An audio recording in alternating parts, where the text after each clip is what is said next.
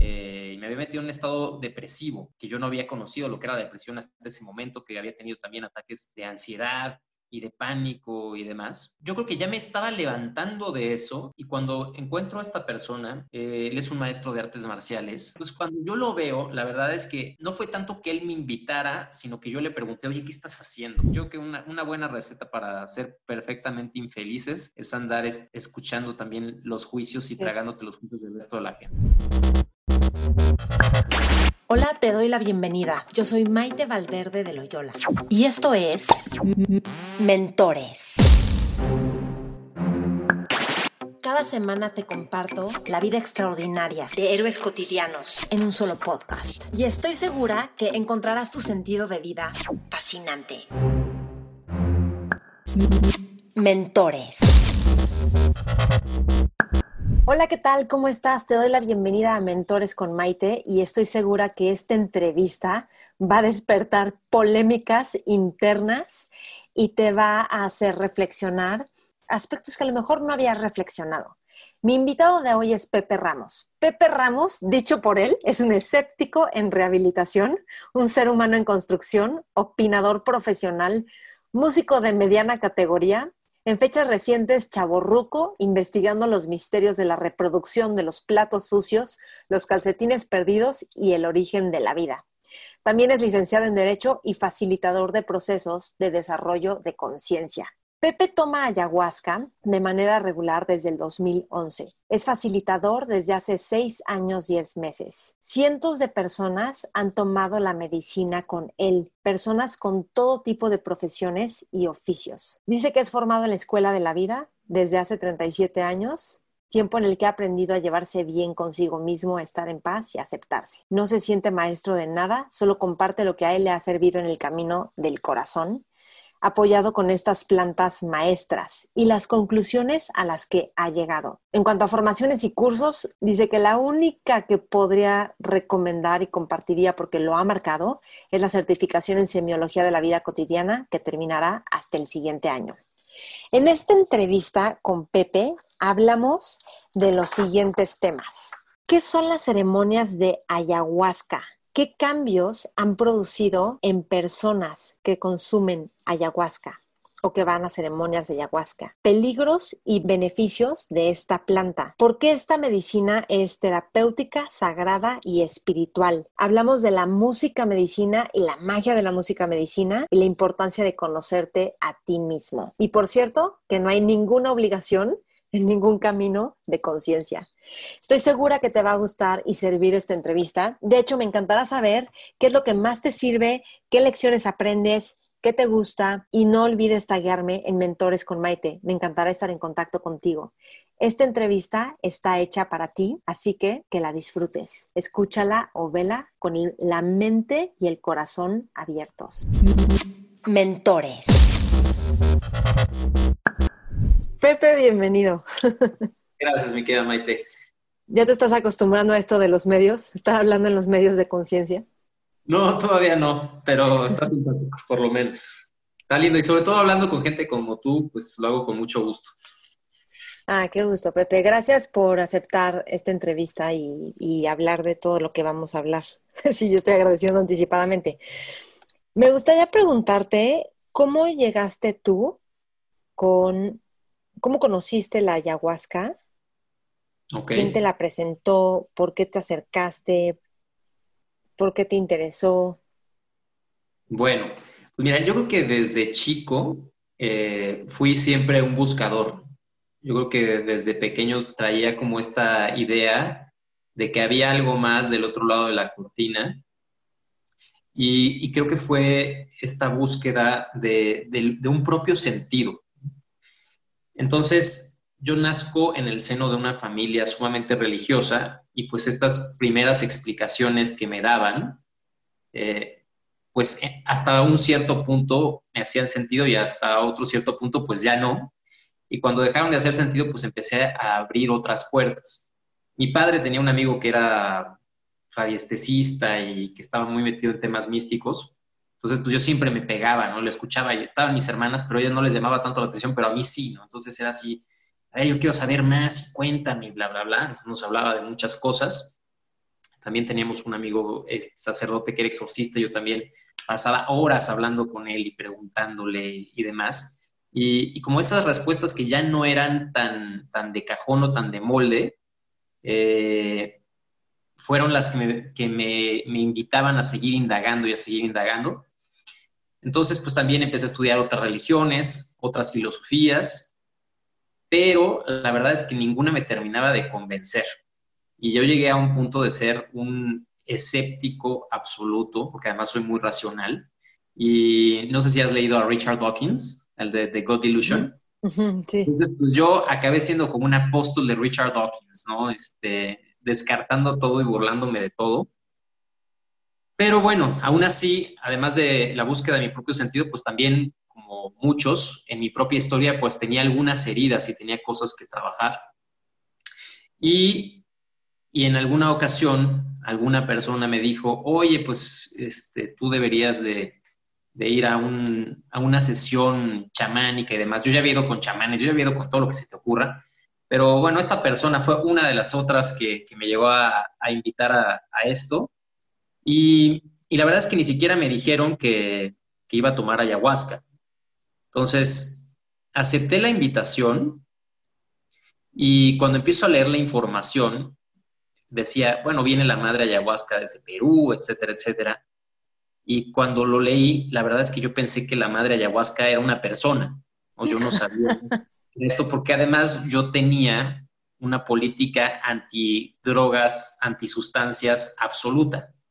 O sea, yo lo que había explorado de mi conciencia hasta ese momento, pues lo había hecho sin ninguna ayuda y me parecía que era como hacerle trampa a la vida hacerlo y, lo veía, la verdad, desde una forma un tanto peyorativa. Entonces, eh, cuando empiezo a leer un poquito más, pues ya veo que había que llevar una cubeta para, para el alivio. Y dije, chingo, que como para el alivio y para la pura, como que, pues, ¿qué vamos a hacer, no? Entonces me pongo a averiguar un poquito más, porque como que me, me empezó a hacer rara la cosa. Entonces yo dije, o sea, a la persona que me había mandado esto, le dije, oye, ¿pero qué? ¿Vamos a fumar marihuana? Y que me dice, no, no, vas a tomar ayahuasca. Entonces, pues mi lado racional empezó a investigar y pues ya sabes, ¿no? Wikipedia, ayahuasca. Dije, no es posible, yo no me he fumado ni un churro en mi vida.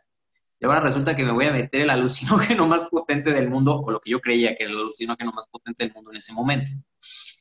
Eh, pero bueno, como hubo algo dentro de mí que me dijo, mira, ya has intentado de todo, ya has hecho de todo, ya había leído también por ahí las enseñanzas de, Don Juan, había leído a Carlos Castañeda y, y siempre me había parecido pues algo muy interesante, pero, pero poco creíble. Dije, bueno, pues vamos a, darle, a darle una probada a esto. No le dije a nadie, me fui y tomé ayahuasca por primera vez y, fue una experiencia que para mí, pues me cambió totalmente, pues mi cosmovisión. Incluso te podría decir que la persona que entró a la sesión y la persona que salió era, era otra, ¿no? Como que había algo dentro de mí que se había eh, modificado. Yo creo que eh, el tener esta experiencia cumbre, como las, las llamaba este Abraham Maslow, pues sí me dejó una impronta muy fuerte que pues ya generó eh, todo un proceso de, de, búsqueda adicional desde otra perspectiva, que bueno, hoy pues termina teniéndome aquí platicando con pero que tú ibas, o sea, estabas en una crisis en ese momento o no? pues mira, había pasado. Por algo te invitó esta persona. Sí, pues fue curioso. Eh, yo ya había pasado por muchas crisis en mi vida. Eh, digo, podría contarte un tango y una milonga de, mi vida y de mi infancia y cosas así. Y había salido justo de un tema financiero bastante fuerte en el que había perdido absolutamente todo, este, que ya me estaba recuperando, afortunadamente, pero bueno, que sí me, había puesto eh, y me había metido en un estado depresivo, que yo no había conocido lo que era la depresión hasta ese momento, que había tenido también ataques de, ansiedad y de pánico y demás. Eh, pero yo creo que ya me estaba levantando de eso y cuando encuentro a esta persona, eh, él es un maestro de artes marciales. Ah, sí, de Jiu-Jitsu, ¿no? Pues cuando yo lo veo, la verdad es que no fue tanto que él me invitara, sino que yo le pregunté, oye, ¿qué estás haciendo? Porque yo lo vi diferente, yo lo había conocido a él años antes en un seminario de pelea callejera, imagínate, este, Y, cuando empecé a entrenar otra vez con él, yo lo vi diferente. Y entonces terminando una clase le dije, oye, me gustaría platicar contigo. Eh, y le dije, oye, brother, pues, ¿qué estás haciendo? Porque te veo raro. Y él fue cuando me dijo, ah, deberías de ir a una ceremonia chamánica. Y, y es más, no fui a la primera vez que me invitó, fui después, porque pues, para mí, desde mi parte racional, yo decía, estos cuates no saben que ya se inventó la luz y que todo esto, los chamanes y demás, es puro cuento, este, pues que nada más están tronando la mitad del pasto de México, ¿no? Entonces, este, bueno, desde ahí llegué. Ok. Oye, ¿y cuántos años tenías en esta crisis económica que tuviste? Pues tenía 27 años, 27, 27, 28 años ahí fue cuando fue este, esta crisis fuerte. Además venía arrastrándose en un proceso eh, muy particular de, mi conciencia. No me gusta decir de, mi despertar porque eh, sería asumir que estoy despierto y la verdad no, no me considero una persona despierta. Todavía ni siquiera sé qué es eso de estar despierto. Pero, pero sí, internamente también había pasado por algunas experiencias eh, que hoy por hoy luego me sigo cuestionando qué fue lo que viví, ¿no? O sea, de, tener sueños y tener impresiones muy, muy fuertes y de sentir cosas. Yo creo que... El, Cuéntame una. pues mira, eh, está, está muy curioso, pero yo creo que el primer momento que me cimbró profundamente, eh, yo me había salido de casa de mis padres, yo me salí de casa de mis padres a, a los 23 años.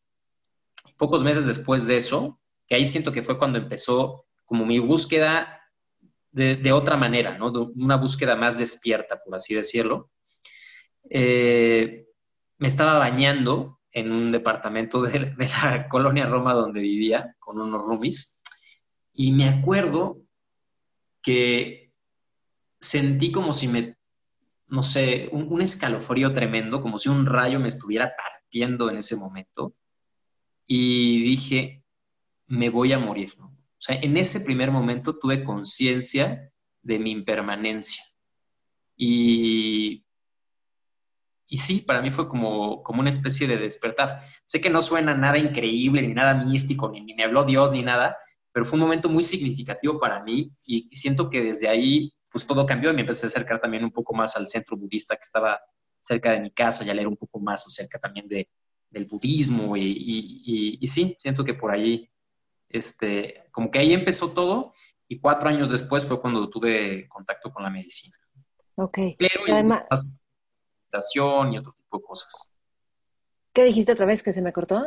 Y empezaba a hacer entonces, eh, o sea, yo desde, desde ese momento como que empecé a hacer prácticas de, de meditación y empezar a leer un poco más de otro tipo de cosas, ¿no? Ok. Entonces, tienes esta primera experiencia que dices que entró uno y salió otro o sea, ¿quién entró y quién salió? Bueno. ¿Quién entró? Entró. Em, pues mira, es una excelente pregunta la que me estás haciendo. Pues entró yo creo que una persona un tanto más insegura, eh, que quizá no tenía como una confianza ontológica tan fuerte.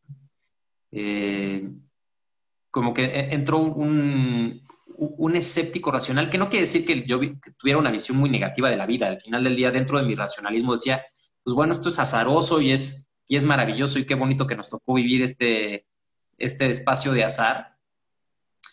Pero, pero aún así había como mucha inseguridad dentro de mí. Eh, también había como resentimientos. Había, creo que, un, un significado bastante silvestre de la vida, desde mi perspectiva y el que salió... ¿qué, es un significado silvestre? ¿A qué te refieres? Me parece como un, tanto poco trabajado, ¿no? Como que quizá con, una visión eh, bastante simplista de, mi propio significado y, de mi propia vida. O sea que quizá, eh, aunque te digo que estaba en una búsqueda, como que tenía quizá cuestionamientos no, no, no tan profundos, como que no, no, me estaba observando lo suficiente. O sea, ¿cuáles eran tus cuestionamientos? Podría decir que, es más, creo que como recontestando tu pregunta, creo que era un tanto ausente de mí mismo. Entonces, o sea, como que estaba, pero no estaba. Y, y cuando salí, fue como si me hubiera recuperado, como si me hubiera reconocido. Entonces, eh, en ese sentido, podría decir que era Silvestre, en el sentido que era el gran ausente de mi propia vida. Y, y cuando salí, sí, literalmente fue como, como si me hubiera recuperado. Es complicado poder explicarlo. Yo creo que estas experiencias que se llegan a tener, llámale místicas, entran en una dimensión de lo inefable, de lo que no se puede eh, explicar muchas veces con palabras. Es, eh, Sería muy difícil decir qué fue lo que sentí, pero me di cuenta que algo había cambiado. Salí con una mayor confianza en mí, en la vida, como, como si todo tuviera un sentido profundo. Entonces yo creo que eso fue lo que, lo que vi, que fue una, una reconexión con, con, lo sagrado, lo sagrado, un reconocimiento de lo sagrado. Yo estoy clara que las ceremonias son 100% terapéuticas y sagradas. O sea, por supuesto, sagradas número uno y por lo tanto terapéuticas o no sé. Pero mm, esta cosa que, que, dices de sentir que, estaba, que le harías trampa a la vida, que a través de algo, ay, ya, como eh, tuve turbo, ¿no? ¿Qué dirías de eso? Porque puede haber gente que piense eso, ¿no? o que diga, solo en la experiencia y termina y luego qué, ¿no? Yo creo que a la vida no le haces trampa, ¿no? Eh, desde mi sistema de creencias, creo que incluso todo lo que vives tiene, tiene un para qué y, y podría decir que hay, eh, o sea, que hay, un tema de, consecuencias. Estoy hablando ya de mi sistema de creencias, ¿no? Y quizás esto es, es algo que no me gusta abrir de, de primera mano, pero bueno, pues ya que... Así que ya podrán cuestionarlo y, y decir, este hombre está loco, pero eh, podría decir que, hay un tema de, karma, dharma en, todo lo que vamos viviendo.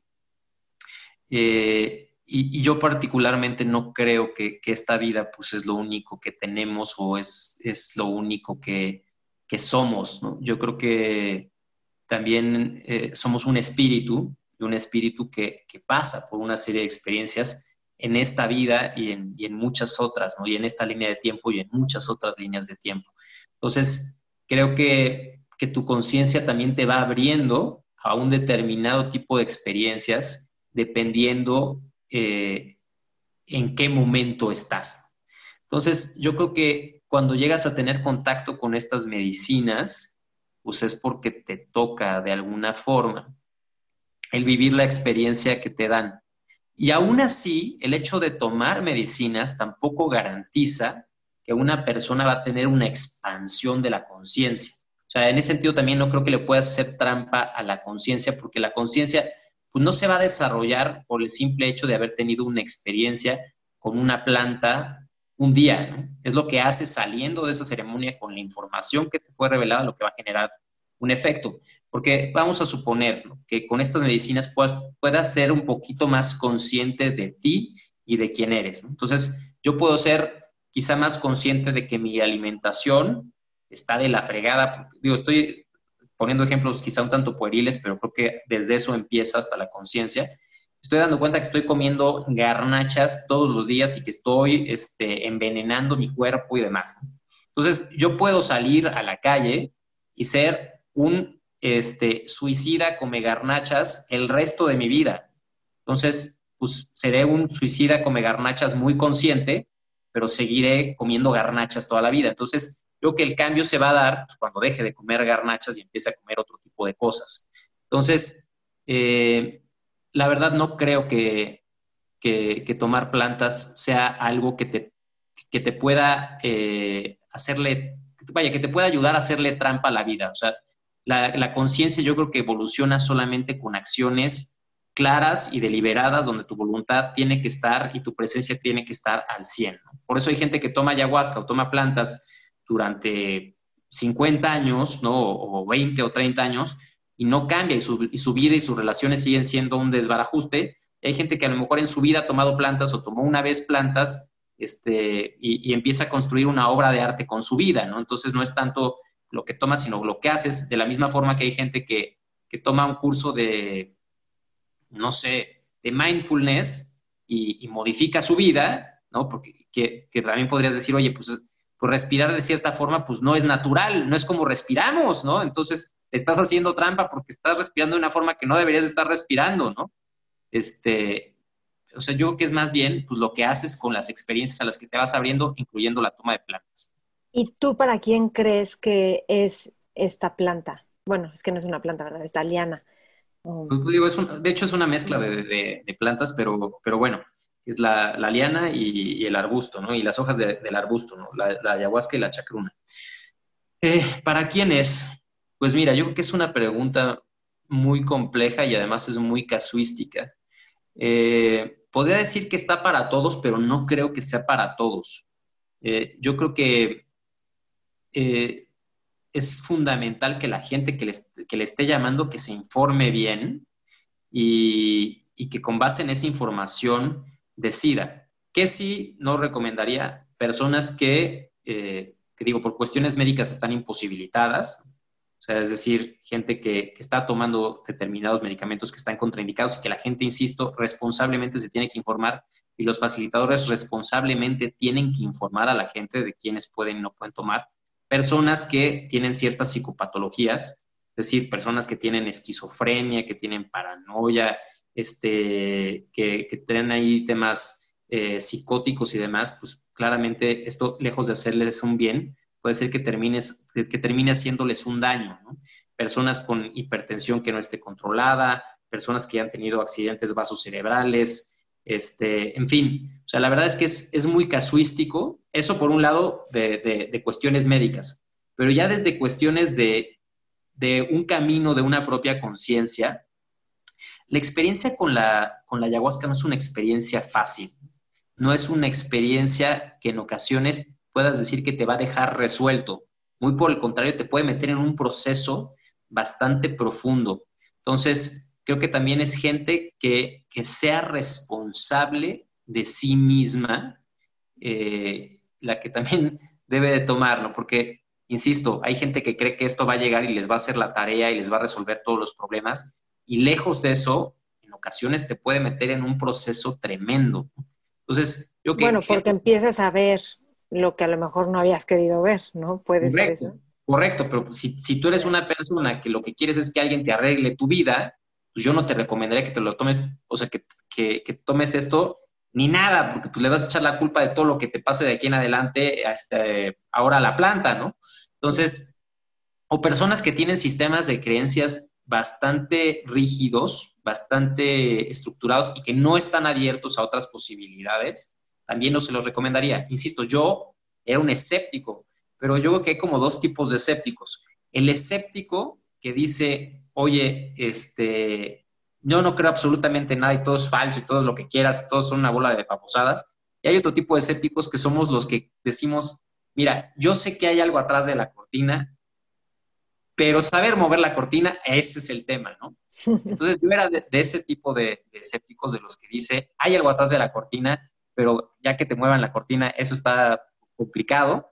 Este, pero si estás muy cerrado, si crees que, vivimos en un mundo donde todo es o blanco o negro, y, yo nada más creo en lo que me enseñó este, el monje, este, maestro espiritual de una determinada corriente, etcétera, etcétera, y soy muy, muy rígido, yo no lo recomendaría tampoco porque puedes entrar en conflicto con tu sistema de creencias, insisto, si no estás abierto a, otras posibilidades, ¿no? Yo creo que también estas plantas son un camino de humildad, de poder llegar y decir, pues me estoy abriendo a un misterio, algo que no conozco y voy a entrar como testigo, voy a entrar con la posibilidad de decir, pues quizá no sepa nada y me voy a enterar de algunas cosas.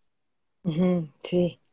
Em, yo sé de personas, que me han contado, por ejemplo, eh, una persona me contó que estaba en una crisis impresionante en su vida, porque había perdido un bebé y es como si estuviera muerta en vida, y que había hecho todas las terapias, todo lo que se pudiera había hecho, y hasta que hizo su ceremonia con la ayahuasca, y dice que hizo varios procesos, pudo sanar y revivir en la vida. Luego, este, otro cuate que renunció a su trabajo y empezó a dedicarse a algo que realmente quería dedicarse, que tenía que ver con sembrar plantas, eh, de personas con adicciones, ¿no? Que, que, se tratan, y bueno, hay investigaciones en universidades en Estados Unidos de tratar adicciones con, con la ayahuasca, por ejemplo, ¿no?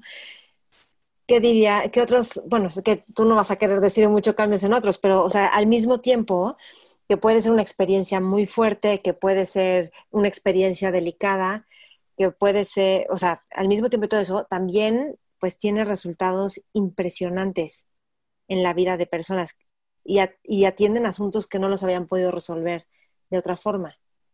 Correcto. Pues mira, o sea, digo, yo, insisto, puedo hablar primero de, mi propia experiencia.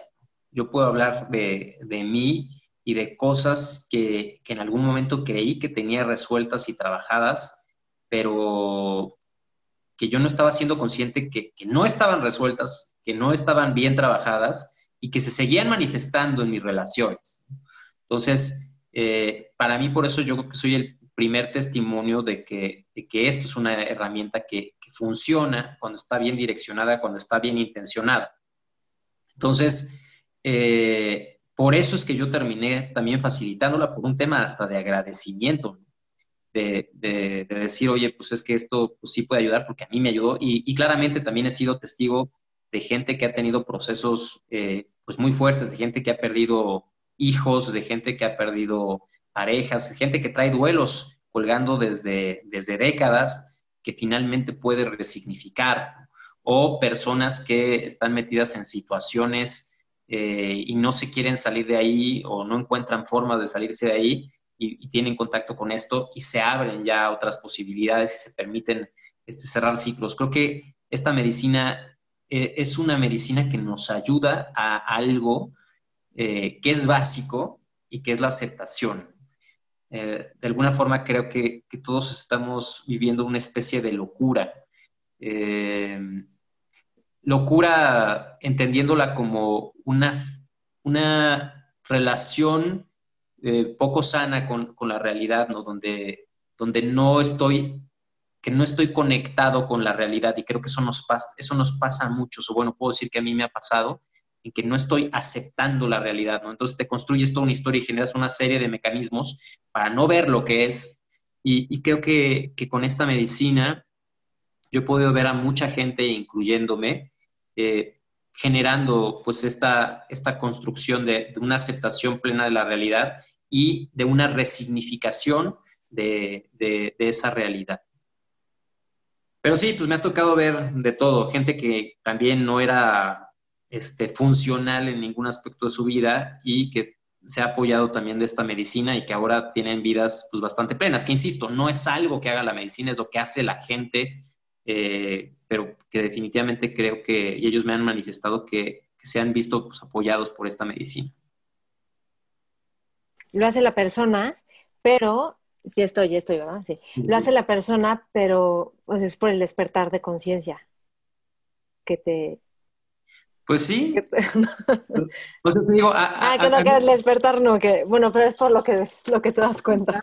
Claro, claro. O sea, te digo, a mí luego me, me, cuesta un poquito como este, hablar mucho porque acerca de, de, esto, porque también luego no me gusta ni generar expectativas, este, ni generar faltas, falsas como dimensiones de lo que es, de lo que es la ayahuasca, ¿no? Este, porque luego también veo ahora que me llega publicidad de, ayahuasca por Instagram, por todas estas cosas, y empiezo a leer cuáles son los beneficios que la gente promete y parece que te, que te curan hasta de las canas, ¿no? Entonces, por eso como que trato de ser muy cauto, pero sin duda alguna, yo creo que esta medicina sí nos abre a una experiencia donde podemos tener una, una visión un tanto más amplia.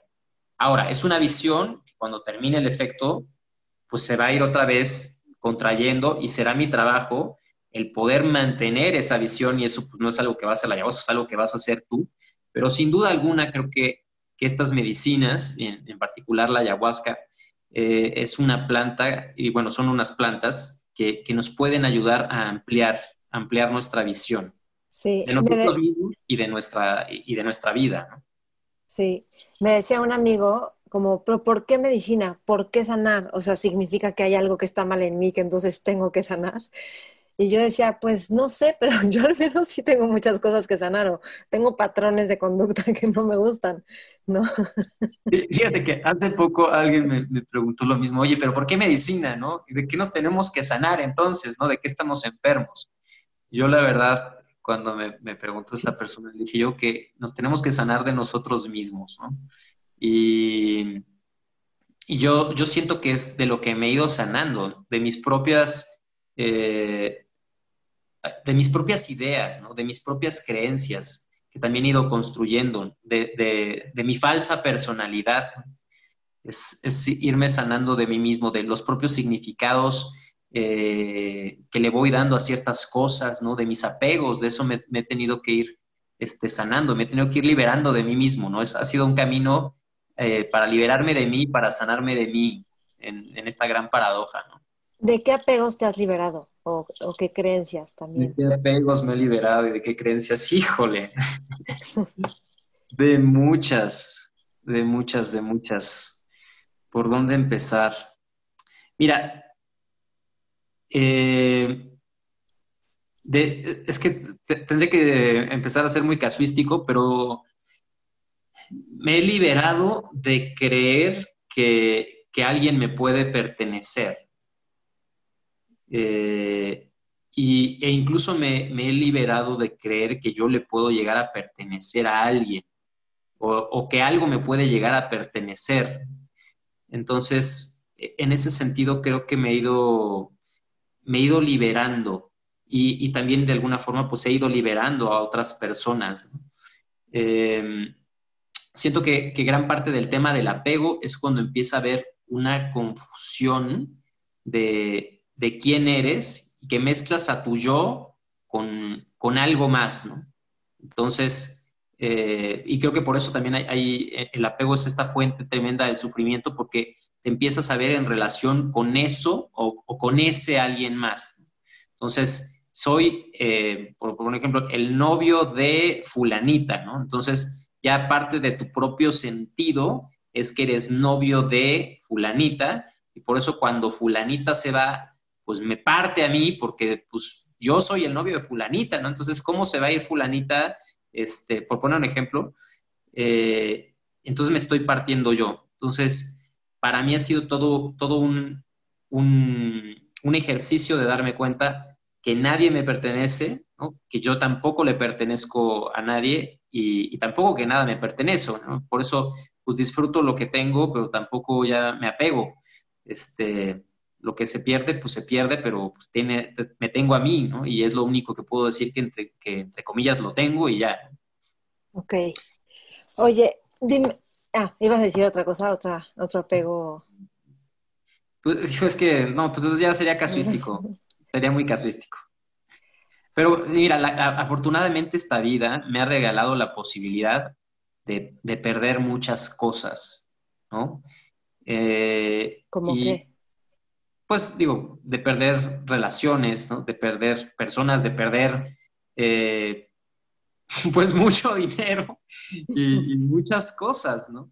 Entonces, eh, y ahí es cuando he podido, pues también trabajar como, como estos apegos, ¿no? Y de, y, de ver, pues, quién soy yo y hasta ver qué es lo que me llevo de todo eso que, entre comillas, creo haber perdido. Y, me he dado cuenta que, que, realmente no pierdo nada, solamente gané lo que, lo que, pues el haber experimentado a esa persona o haberme experimentado a través de esa persona o haber experimentado determinadas cosas con ciertas cosas, eh, es lo que me llevo. Entonces sí, pues yo me he estado sanando de, mis apegos y es algo que, sigo haciendo. Incluso cada relación empiezo a construir, que no, que no tienen que ser relaciones de pareja, pueden ser amistades, pueden ser este, paterno-filiales, pueden ser de muchos tipos, este, de sociedad también. De, sociedad, exactamente. Incluso hasta de actividades, porque a veces generamos apegos a determinadas actividades, como poder generar también luego estas distancias de observarme en cada una de mis relaciones y ver qué tanto empiezo a confundirme. O sea, por ejemplo, hace unos meses hasta dejé de, tomar este, ayahuasca por unos meses. Eh, me di un espacio como dos meses y medio, casi tres meses, de ver cómo me sentía yo, ¿no? También sin, tomar medicina y, sin hacer algo que amo, pero también ver ya qué tanto me estaba identificando con esto, ¿no? O sea, creo que es fundamental de vez en cuando, pues darnos estas pausas de, sea lo que estemos haciendo de, o que nos estemos relacionando con determinada persona o con determinada lo que quieras, este, poder generar luego esta distancia y observar, ¿no? ¿Cómo estoy yo sin esto? ¿Cómo fue tu proceso para poder dar ceremonias? O sea, te entrenaste, dijiste yo quiero dar ceremonias. Sé que no, más bien fue sorpresivo para ti, pero, pero ¿cómo fue y decir, wow, yo ya puedo dar? Híjole, pues mira, fue, bastante... ¿Dirigir la ceremonia se llama o dar una ceremonia? ¿Cómo se dice? Pues puedes decir dirigir, facilitar, facilitar, este, una ceremonia.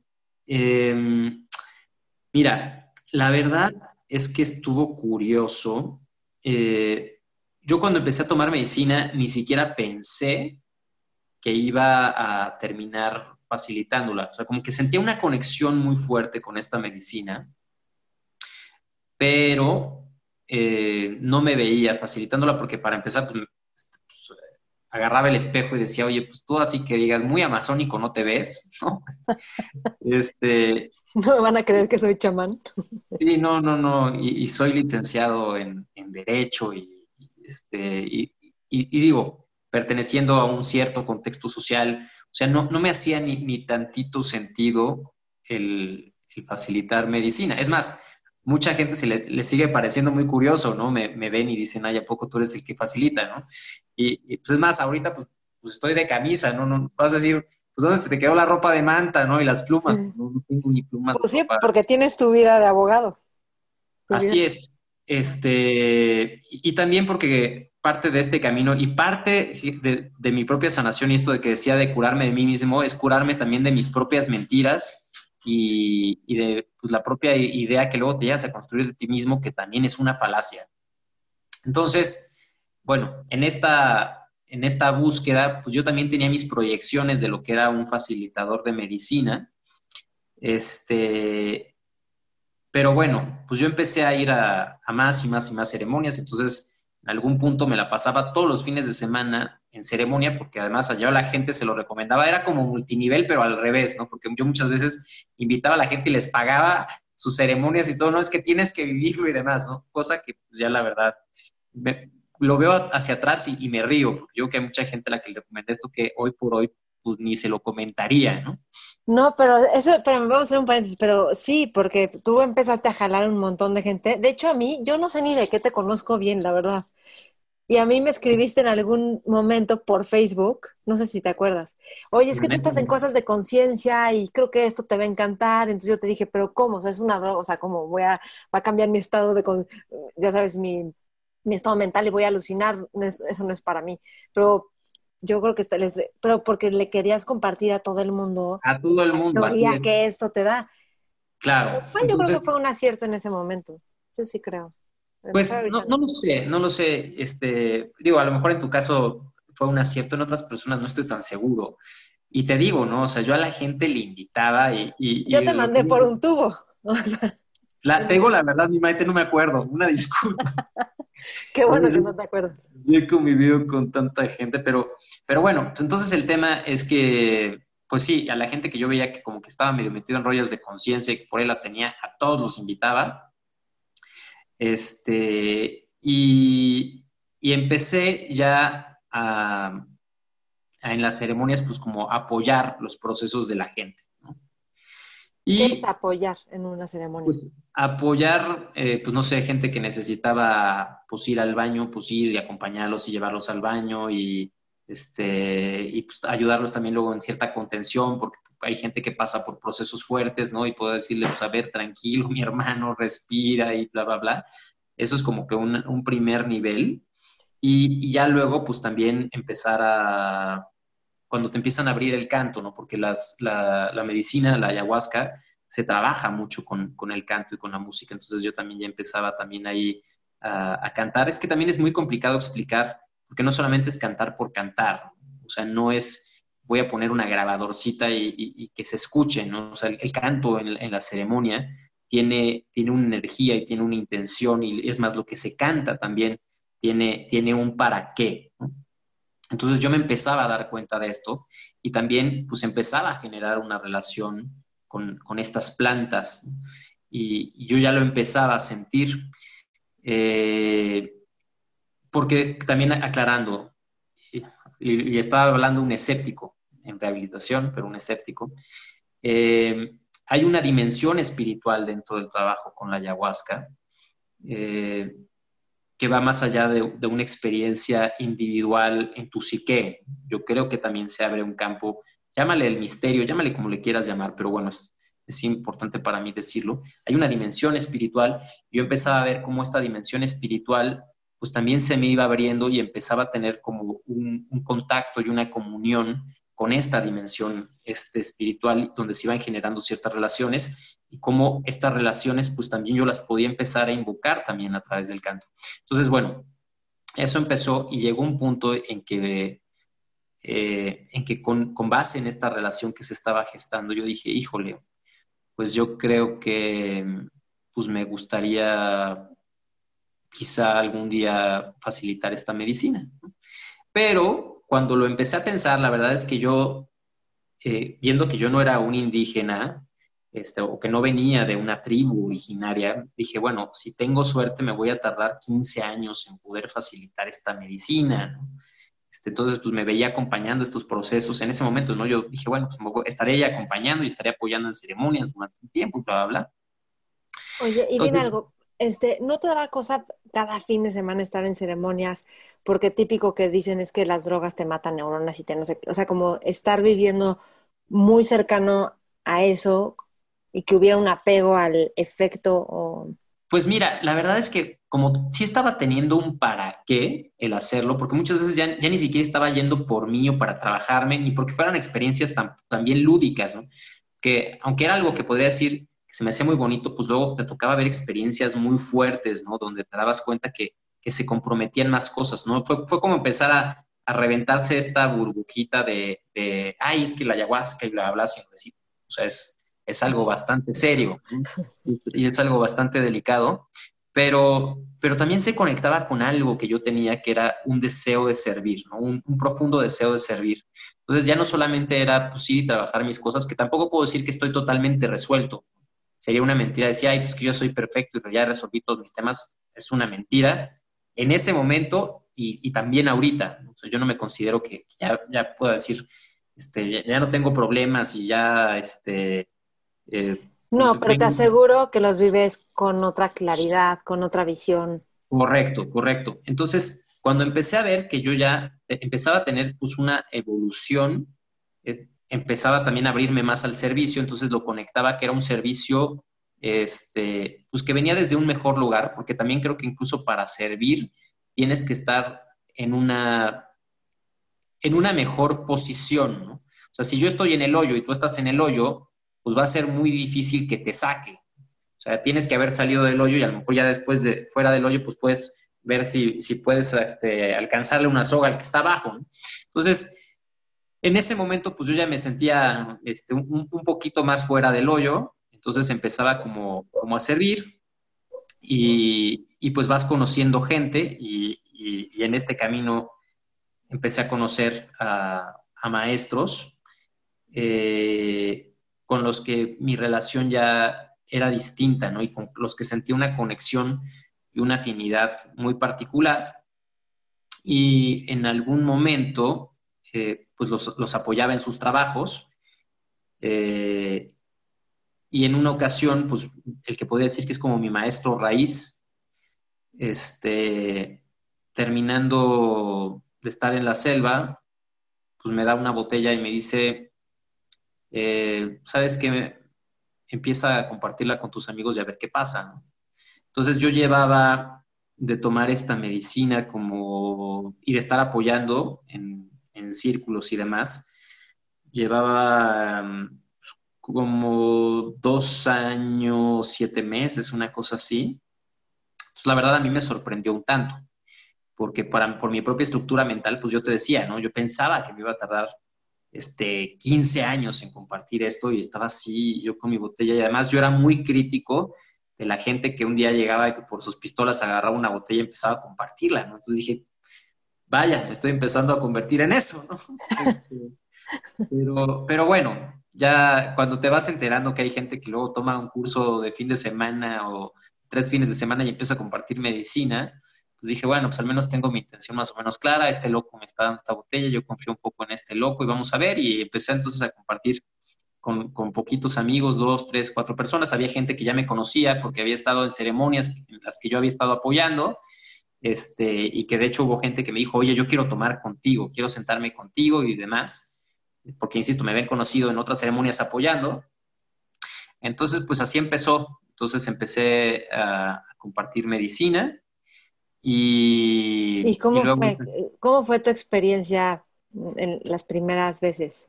Pues mira, la verdad es que muy curiosas.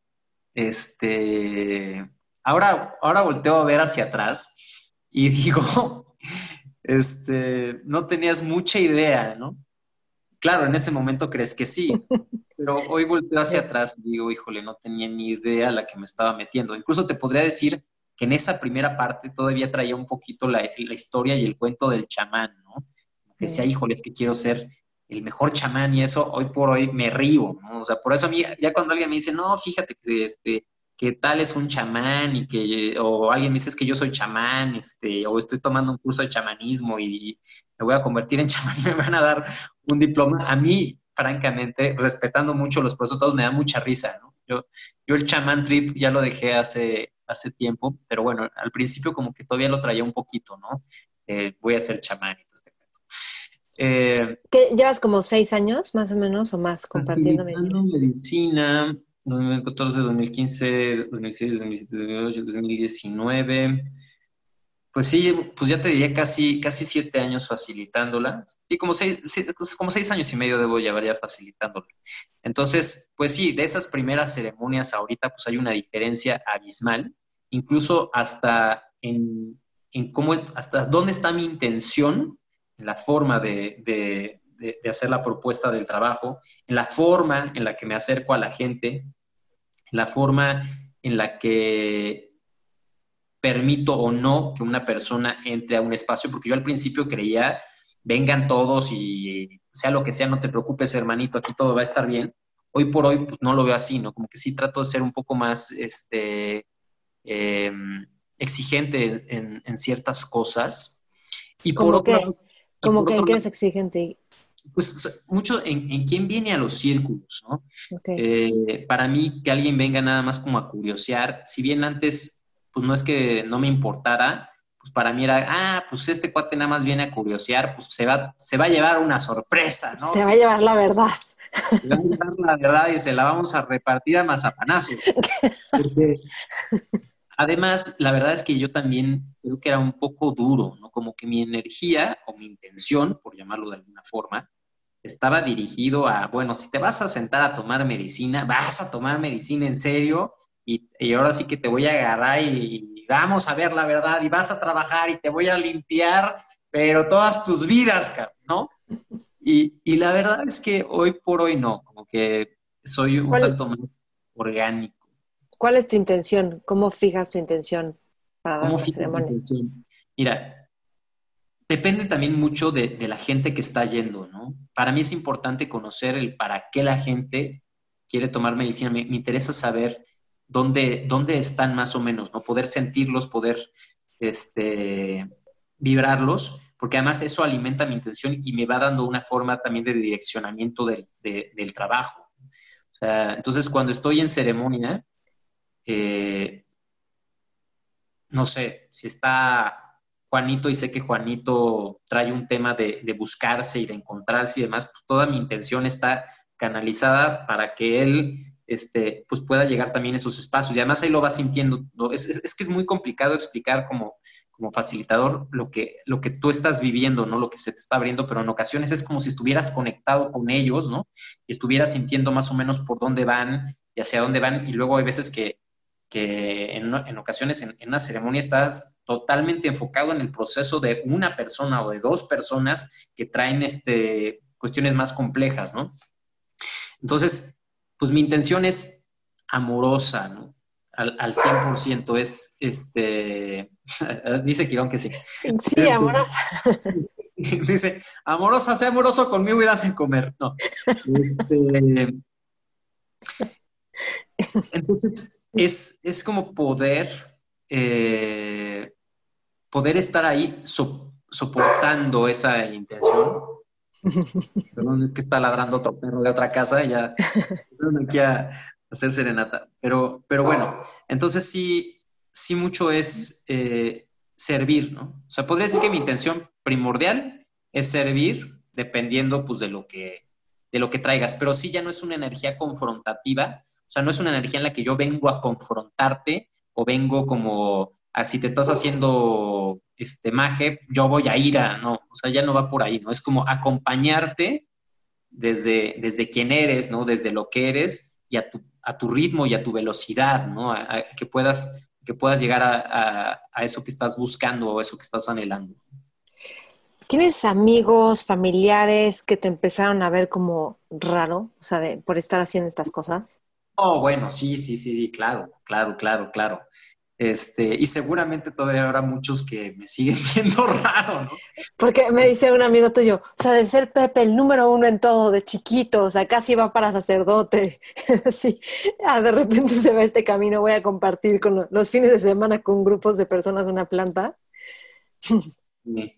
Sí, bueno, fíjate, te decía, ¿no? Que yo venía de una, de una familia este, pues muy católica y sí, en algún momento yo pensé ser sacerdote y tenía hasta vocación medio monástica, ¿no? Este, digo, luego llegó la adolescencia y las hormonas y ahí se acabó la vocación monástica. Este, pero bueno, pues sí, sí, como que había este, y creo que al final del día llega a hacer cierto sentido con lo que estoy haciendo ahorita. Nada más que en vez de dar pedazos de, bueno, estar dando pues, un, sacramento religioso, pues estoy dando un sacramento plantacio, este, pero, pero bueno, sí, creo que me ha tocado romper muchas estructuras y lo curioso es que ya ni siquiera es lo que está pasando afuera, ¿no? sino también ha sido un proceso de destruir mis propias estructuras internas porque claramente, pues yo tengo una serie de introyectos familiares, sociales y culturales bastante fuertes. Entonces, ya ni siquiera es lo que piensan ellos. Ha sido lo mismo, lo que yo he estado pensando de mí y, los propios juicios que yo he hecho de mí, ¿no? Y que sí, también los, veo proyectados en, otras personas. Sí hubo gente que dijo, este cuate ya lo perdimos. Este, pero, pero bueno, la verdad es que también algo, algo que he aprendido en este camino es pues a escucharme a mí y, a no querer estarle dando gusto a la gente, porque también hay, hay que ver a quién le damos poder de, que opine de nuestra vida y, demás. Y, cosa curiosa, amigos Uy, la familia también, de lo más fuerte. Y, te voy a decir una cosa, o sea, en, algún punto tuve, tuve amigos que, pues que sí me veían como qué onda con este brother, etcétera, etcétera. Y luego tiempo después, se acercaban conmigo y me decían, oye, necesito ayuda, ¿no? Mm. Y, bueno, y, pude, no, no, voy a decir pude ayudarlos, pero pude ser parte de, su propia sanación, porque insisto, creo que aquí cada quien hace, la tarea que le corresponde, pero bueno, tuvieron la confianza, entonces para mí ha sido una gran bendición que luego esa gente que me veía con ciertos ojos, pues luego terminamos estando sentados y vomitando juntos, ¿no? Qué, qué bello. Entonces, empiezan a entender un poco de, qué va esto y, qué es lo que he estado haciendo en este, en este tiempo.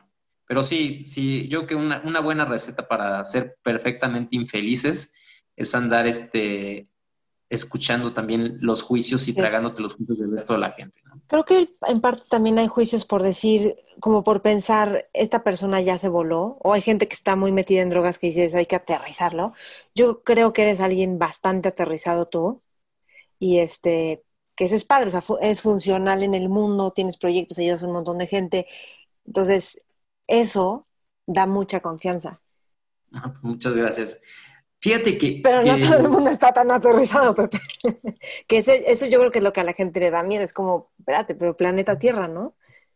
Mira, yo creo y que dijiste algo fundamental, ¿no? Pueden ser las plantas o puede ser lo que sea, este, pero creo que es fundamental que estemos eh, bien aterrizados y que estemos en contacto con, esta realidad. Yo que si, si estás haciendo algo que no te ayuda a ser más funcional en tu vida, y, no, y funcional no quiere decir que sea estar adaptado a, esta locura que estamos viviendo, pero si tus relaciones están hechas un, un desbarajuste, si, si no puedes estar bien contigo, si no puedes estar bien con la gente que te rodea, pues cambia de estrategia, compadre. Ya sé que estés tomando medicina o que estés haciendo lo que sea, quizá no te está funcionando. Entonces, eh, creo que fue o ha sido una de las grandes ventajas que, que sí, ahora que lo mencionas, me ha ayudado con, trabajando con la gente que por lo menos cuando me ven dicen, bueno, parece que todavía no se le, se le va tanto la onda, que puede mantener una conversación medianamente racional, ¿no? O sea, lo único que, que, sí me tocó con la medicina, que luego es medio raro, es que me, luego me da así, pero, pero todo bien. O sea, ¿de verdad? No, es broma, es broma. No, tengo, ninguna secuela más que un sentido del humor como de tío de 77 años, pero...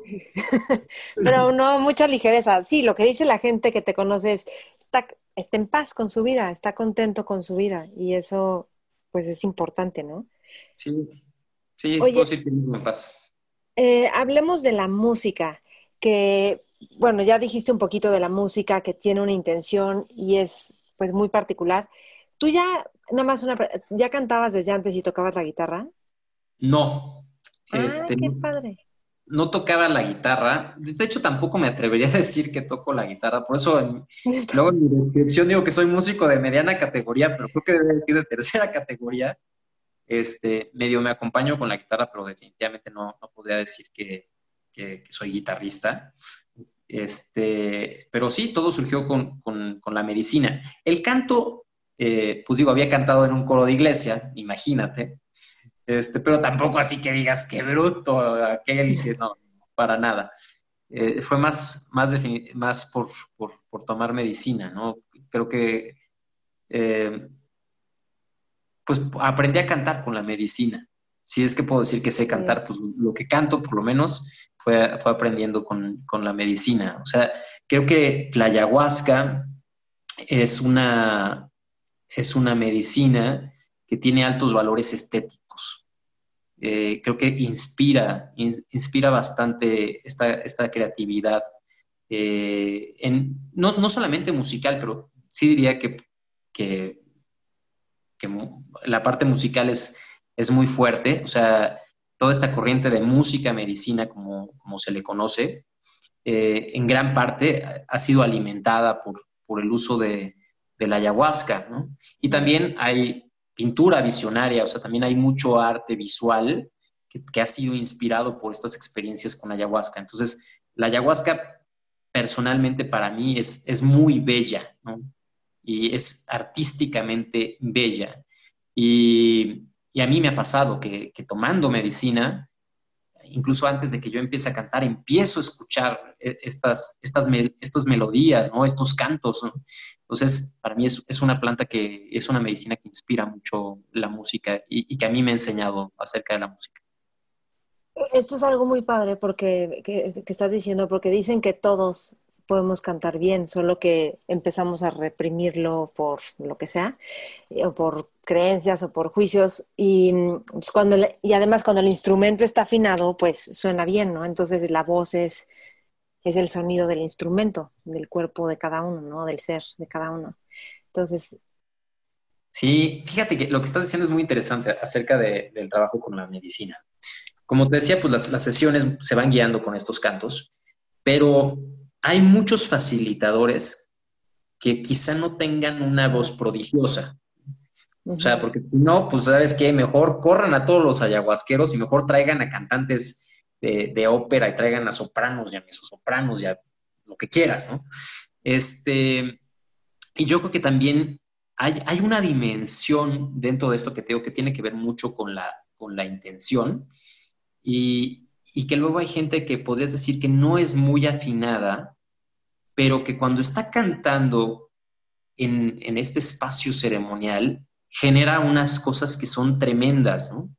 Mm. Este, y que yo creo que ahí está pues también la dimensión espiritual de, esto. ¿no? O sea, creo que sí, Una, voz, una voz afinada, creo que, es, que es maravillosa y es un gran regalo. También o al menos la libertad para cantar, ¿no? Ya, eso es, eso es lo que mucha gente quisiera, yo creo, la libertad para cantar, sin importar si, Sí, es perfecto. Sí, pero yo, yo creo que cualquier persona este, puede mejorar mucho su voz con práctica y hay muchas herramientas. Digo, eso no tiene que ver mucho con, la ¿Con las clases de canto. Yo, no sé si, si, llegaría a tener esta afirmación tan tajante de que todos pueden cantar bien. eso no lo sé. Pero sí creo que todos pueden cantar y que, y que cantar es algo que, que también eh, sana, pues es que todos los rituales tienen cantos y es, cantas, o sea, de cantar solo mantras, el estado mental es otro, más en grupo todavía. Correcto, así es. Y, justamente iba, a abordar esos, e, esos ejemplos, ¿no? No solamente es algo exclusivo de la ayahuasca, o sea, también, eh, pues en las veladas con, con, los que se dedican a los hongos, pues también este, utilizaban el canto los que trabajan con el jicuri, con el peyote, pues también le cantan, o sea, como que estas, eh, eh, eso, eso desde el punto de vista de lo chamánico, pero también hay muchas otras tradiciones que no utilizan las plantas, pero que también utilizan el canto, ¿no? Como tú bien decías, pues los mantras, ¿no? Tienen un, tienen un, un efecto y generan algo y te mueven algo, o también desde las tradiciones, este, católicas y cristianas, pues escucha los cantos gregorianos o escucha las alabanzas y todo eso, y sientes cómo se te mueve algo, cómo se te mueve el espíritu. Entonces, definitivamente yo que la música per se tiene, tiene un poder terapéutico profundísimo. Una vez fui a una mindful party hace unos años, contigo, Iván, todos, que no había ni cervezas, o sea, no había nada de alcohol. Y se pusieron a tocar música medicina yo estaba impresionada porque ustedes estaban cantando y yo nada más estaba sentada. Empecé a tener unos procesos de introspección, de claridad, yo estaba impresionada, era así como, wow, y era pura música, en vivo, por supuesto. Y salí de ahí y me acuerdo que yo sentí el cielo, la presencia, y veía todo súper brillante. Yo decía, ¿cómo? O sea, y esto fue pura música, medicina. me impresionó. O sea, ahí fue cuando dije, de veras que la música medicina es música medicina por sí sola. Bueno, sí, correcto. por sí sola, entre comillas, ¿verdad? Que es más espiritual que nada, pero bueno, así como. Sí, correcto. Este, déjame ver qué más te quiero preguntar. Ah, sí, ok. Entonces, mira, con el contacto que tú tienes con la medicina, quizá te ha dado cierta clarividencia, pues un poco de la sociedad o de la humanidad. Y ¿qué ves ahí? ¿Es esperanzador? ¿Te da miedo? una parada distinta en el mundo.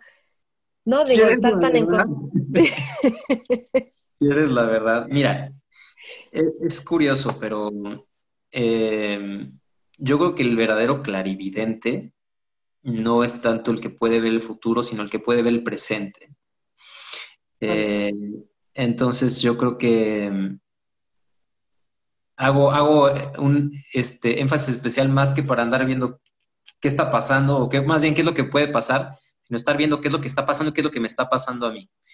Pero desde un, eh, desde un tema colectivo, eh, lo que estamos viviendo creo que es muy particular y, la verdad yo creo que es el preludio para, para pues, todavía cosas más complicadas que vamos a vivir como colectivo. Y, ni siquiera tiene que venir desde, desde una visión que, que, haya obtenido por una cuestión mística, ¿no? Creo que también es un tema, nada más ver cómo está el mundo y todos estos movimientos sociales que se han dado, de, estos nacionalismos este, muy fuertes que han ido regresando, de movimientos eh, xenofóbicos, racistas y de una crisis eh, ambiental muy fuerte y muy importante que no hemos podido y que no hemos sabido atender. Y sobre todo que también estamos en un modelo eh, económico, social, que no es sustentable, donde seguimos creyendo que eh, la única forma de desarrollo pues está basada y tiene que estar apoyada en, en, un consumo y en, una, y, en un crecimiento económico. Entonces, eh, como esa fórmula no ha cambiado y veo difícil que cambie, sí creo que a nuestra generación nos va a tocar ver todavía crisis mayores eh, y que no van a ser sencillas. Y, justamente por eso creo que es fundamental que hagamos un esfuerzo eh, para ver cómo está nuestra conciencia, porque desde ahí vamos a vivir todo. Desde ahí vamos a poder relacionarnos y reaccionar eh, a, esta, a esta realidad que va a ser profundamente cambiante. Yo que 2020 en ese sentido todos nos deja marcados, nos deja una impronta muy fuerte de que todo puede cambiar en, en, pues, en unos cuantos días y que es necesario pues, hacer uso de, de, una creatividad consciente que podamos reinventarnos y que podamos reconectar y reconocernos. Yo, yo creo que esto que estamos viviendo es una oportunidad para poder eh, resignificar lo que somos en lo individual, pero también este, en lo colectivo. Y yo creo que si no terminamos de aprender bien la lección en este año, pues lo vamos a seguir aprendiendo en los, en los siguientes, ¿no? O sea, no, no, no, es, no quiero ser ave de mal agüero, pero sí no creo que vaya a ser, eh, que vayamos a vivir tiempos muy sencillos. Yo creo que se vienen tiempos muy complejos en lo social, eh, en lo económico, pero sobre todo en lo, en lo ambiental, ¿no? Y eso va a generar y va a detonar muchos procesos. Entonces, eh, pues yo creo que el amor es la medicina y hay que empezar a cultivar mucho relaciones amorosas y relaciones compasivas, porque lo que, lo que yo creo que tenemos delante va, va a exigir mucho de nosotros como, como seres humanos. Dicen que por ahí me contó un amigo este, que es experto en temas de drogas, por cierto, tiene libros, un libro que se llama Balconeando las drogas, el doctor Humberto Broca, que las plantas dijeron tenemos que ayudarle a los humanos y empezaron a como ser estos estas despertadoras de conciencia para el ser humano hace muchísimos años, ¿no? ¿Habías escuchado esto seguro? Sí, y, la verdad es que yo, yo mismo lo he sentido, ¿no? Es, curioso. Por eso luego, cuando la gente dice que te vuelas mucho, mira, es curioso, ¿no? porque es una planta, ¿no? Una planta, que, que, hay más de tierra que una planta, ¿no? Entonces, sí, yo a veces siento como si, como si estas plantas eh, estuvieran saliendo así, porque antes estaban guardadas nada más ahí en las tribus y demás, pero bueno, por muchos factores, porque también hay factores sociales, económicos, políticos y demás que están, que están entrando este, ahí en, el tablero, eh, es como si, como si estuviera saliendo esto y, dijeran, a ver, monos idiotas, dense cuenta de lo que están haciendo, ¿no? A veces siento como, como si fuera un grito, ¿no? De, a ver, chango, date cuenta, ¿no? Que, también eres parte de esto y que estás quemando tu propia casa.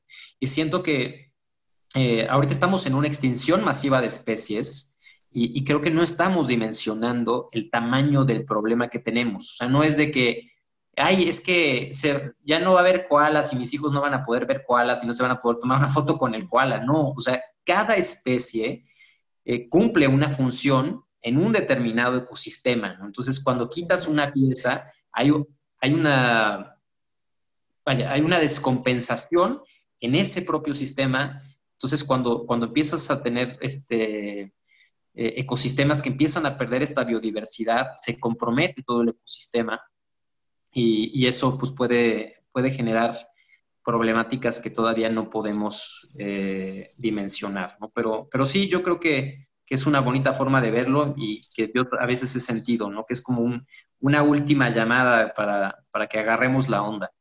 Sí, no, a mí me encanta, o sea, viéndolo así con plantas de poder o plantas medicinales también, o sea, de mil formas puedes ver como las plantas, o sea, medicinales tipo la herbolaria, a eso me refiero, ¿no? Que con gotitas, tecitos y las plantas algo están haciendo en ti, ¿no?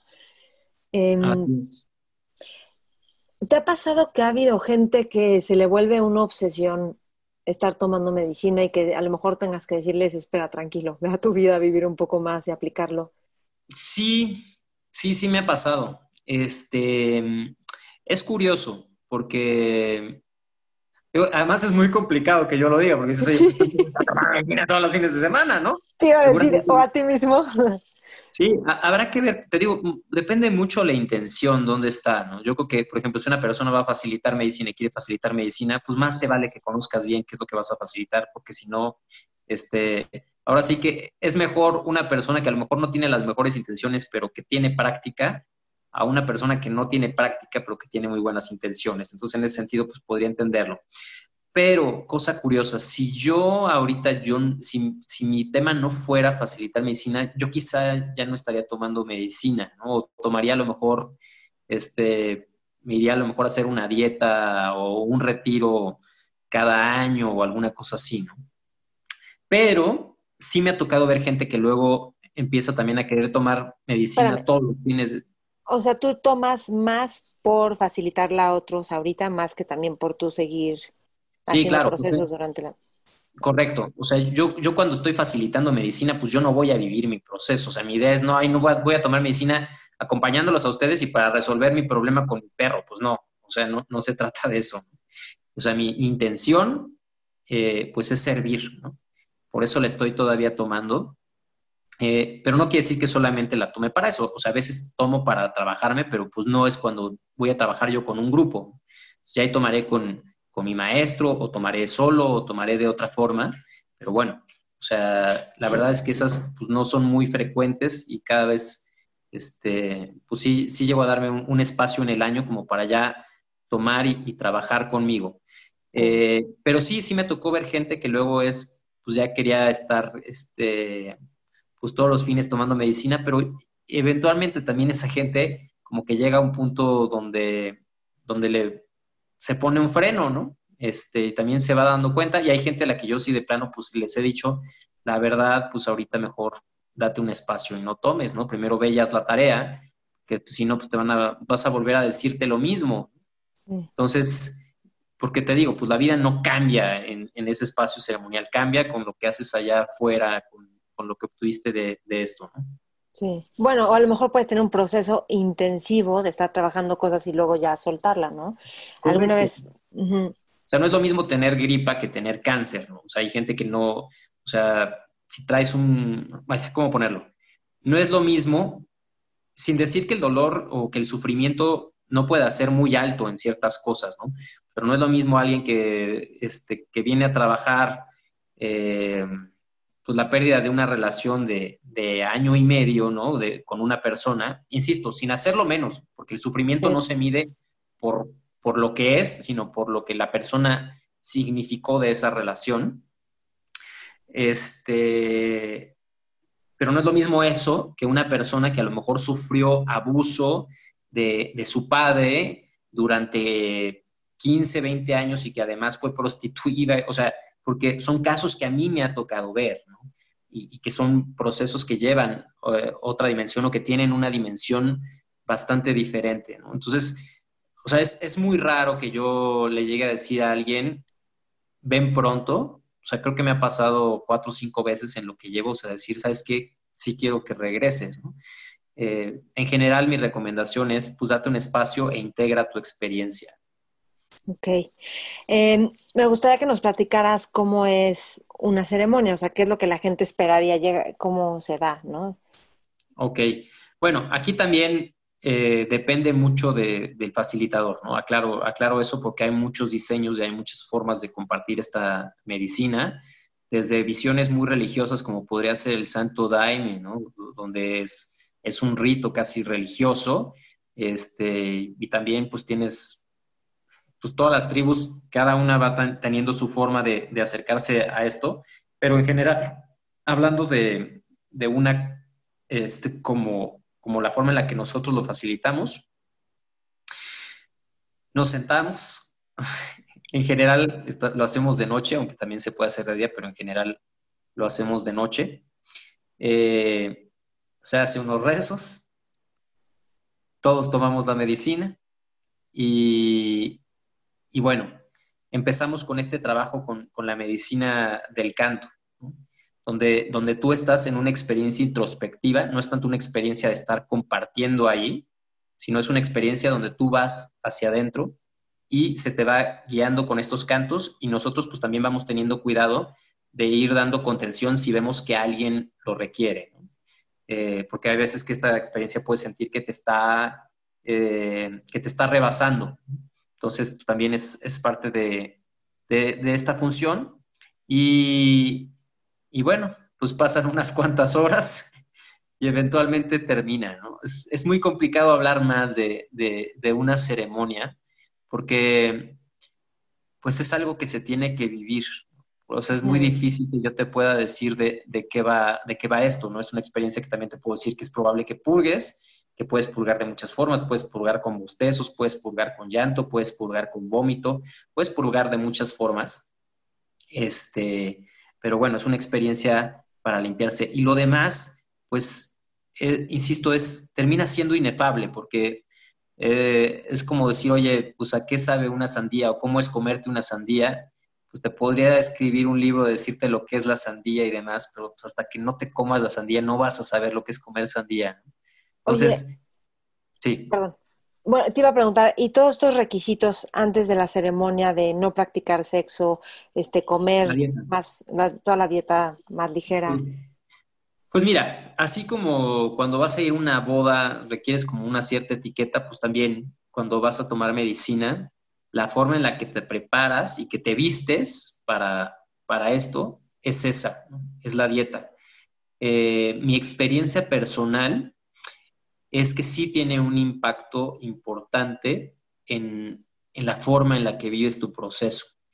Eh, como, como, como, estaba siendo evidente, pues existe posibilidad de que vomites, es decir, la, ayahuasca tiene un efecto purgativo y por lo mismo, pues, pues va a entrar a tu sistema digestivo. Entonces, también dependiendo de qué tan limpio andes y de qué tan irritado o, no irritado esté tu sistema digestivo, pues la experiencia también puede ser muy diferente.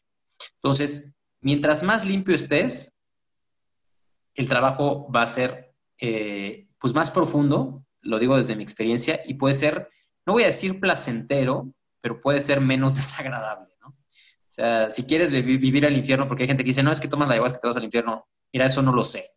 Pero si quieres vivir al infierno, reviéntate unos tacos de barbacoa con salsa borracha en la mañana. Ahí sí vas a conocer el infierno. Entonces, yo creo que sí es importante seguir estas recomendaciones de dieta, que si alguien decide hacerlos, pues la persona que se los facilite se los, se los expondrá con mayor claridad. Pero básicamente es pues, no estar tomando otro tipo, otro tipo de sustancias, ¿no? Como, como alcohol o otro tipo de, de drogas.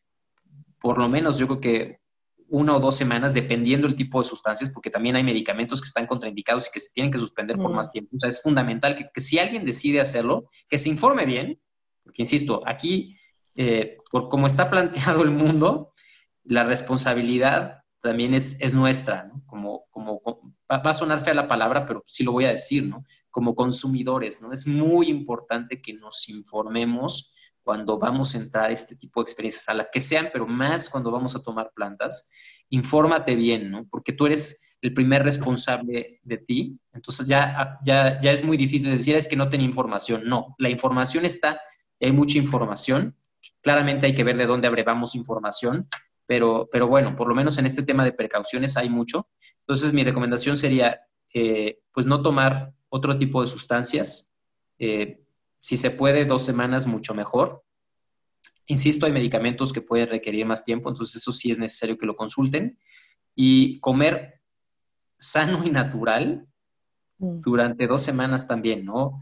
Por lo menos. ¿Antes y después? O...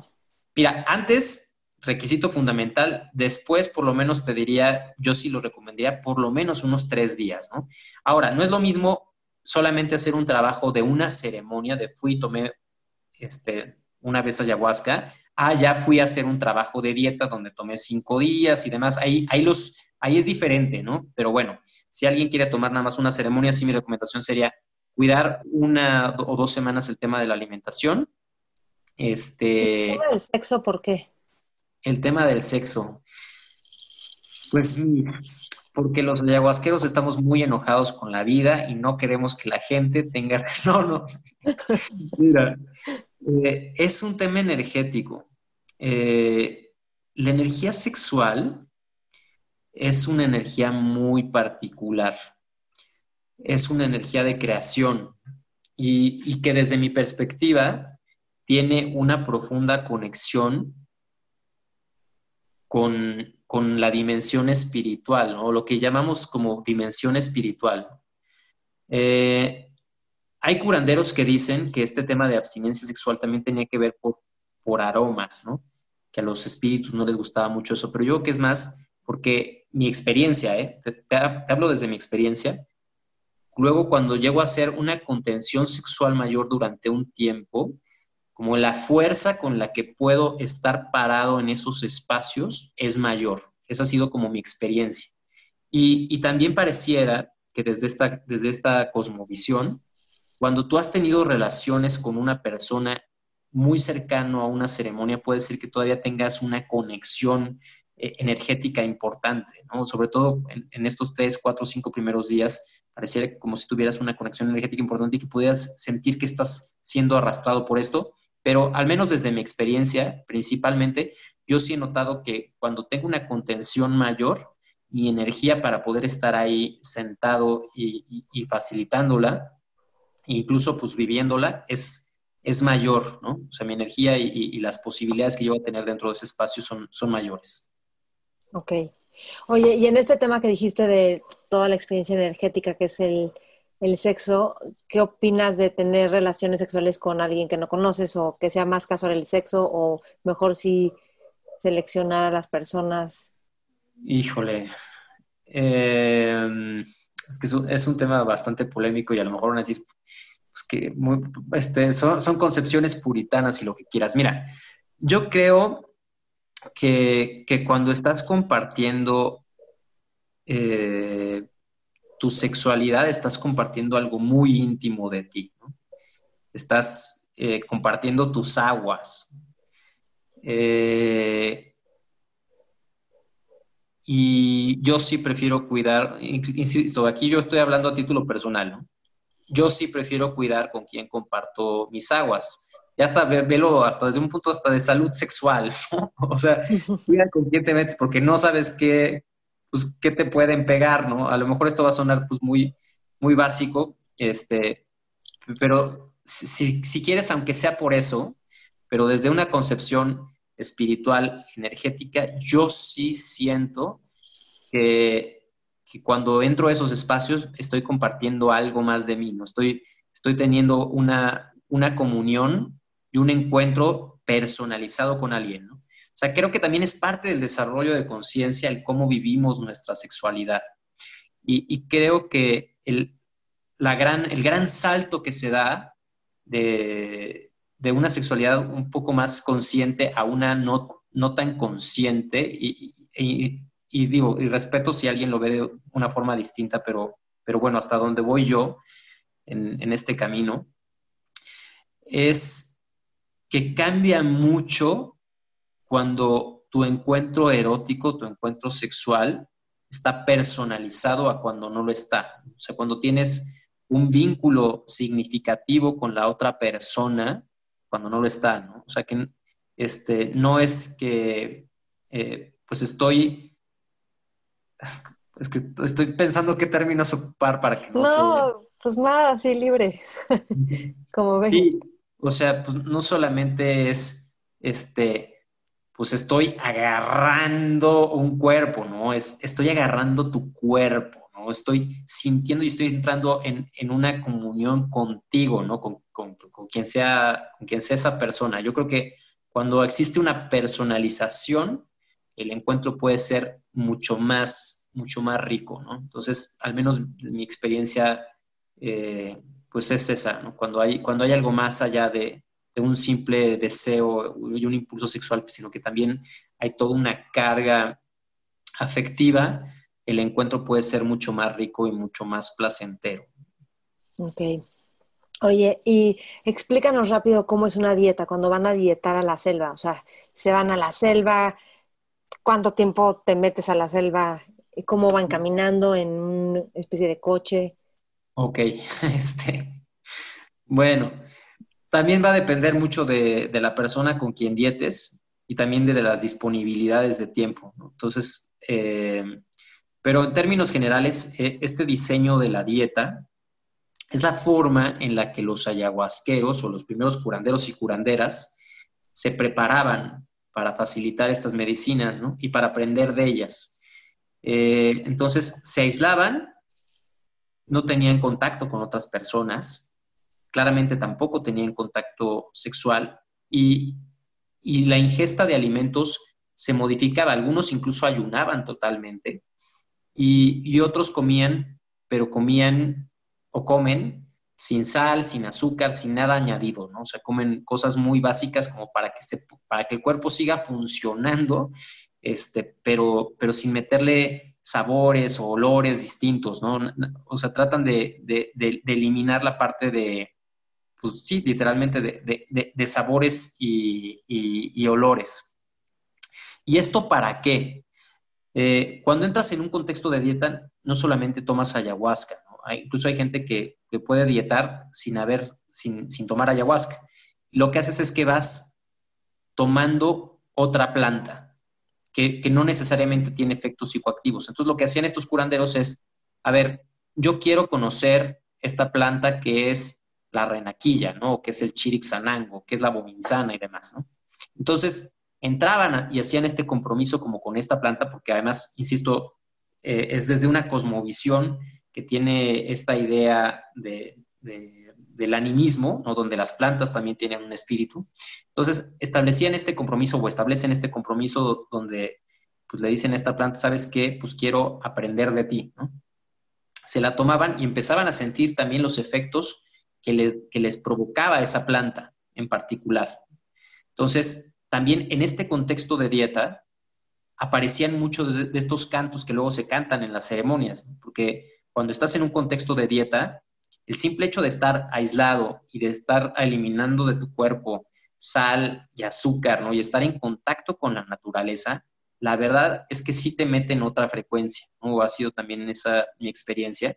Luego a través de los sueños empiezas a, empiezas a literal construir una relación llámale, a lo mejor contigo mismo y con tu sueño, pero bueno, en ocasiones pues sí llegas a tener un contacto con, como con estas otras plantas y te empiezan a llegar cantos, ¿no? Es, bastante, bastante, bastante interesante. Entonces, parte de esta ofrenda o de este intercambio que se hace con, estas plantas es, oye, pues mira, yo, este, pues no voy a tener, eh, o sea, como que me voy a privar de ciertas cosas y eso es como una especie de pago de mí hacia, hacia ti por este conocimiento, ¿no? Entonces, como una ofrenda, como algo que tú le ofreces. Exactamente, es, estoy dedicando mi tiempo y mi espacio para aprender de ti, ¿no? Entonces, pues la planta, si te recibe, pues te va a empezar a abrir su, te va, a empezar a abrir su conocimiento. Esto como es desde la visión más eh, tradicional. Hay un libro muy interesante que habla mucho de esto que se llama Singing to the Plants. Creo que, que a alguien le interesará este, conocer un poquito más del contexto de la dieta, yo que lo puede ver ahí. Ahora, ¿qué tan largas pueden ser las dietas? Bueno, hay gente que llega a dietar este, meses o, años, ¿no? Depende mucho. Yo creo que por lo menos una dieta para que, para que desde mi perspectiva empiece a hacer como sentido, pues por lo menos unos 10, 12, 15 días puede hacer sentido, ¿no? O sea, de, de, de poder estar solo y poder estar sintiéndolo y poder hacer este, este voto, yo creo que con ese tiempo puede, puede empezar a hacer este sentido. Y, también cada planta es diferente, ¿no? hay plantas que a lo mejor requieren un poco de mayor tiempo de dieta que, otras, ¿no? Por, la fuerza que tienen, por los efectos que generan, y eso pues también va a depender mucho de, del maestro que lo vaya facilitando, ¿no? La planta que vas a dietar, por ejemplo, el palo santo, ¿no? También esa es una planta que se dieta o no. Sí, el palo santo también se puede dietar el chamán te lo dice, o sea, el maestro te lo dice, tómate esta planta y te vas a ir. Sí, correcto. O sea, el maestro con el que estés trabajando, pues irá viendo qué planta te va dando este, y te dirá pues cuánto tiempo por lo menos tienes que dietar esa planta y demás. Y además, una vez que terminas el, el periodo de dieta, o sea, el periodo de estar este, aislado en la selva, hay una parte que es fundamental, que es la posdieta, ¿no? Que es todavía seguir en dieta, terminando de ya, habiendo salido de la selva, pues no puedes empezar a comer como se te antoja y demás. todavía tienes que seguir también un proceso de, contención sexual que en ocasiones llega a ser, pues también bastante largo, ¿no?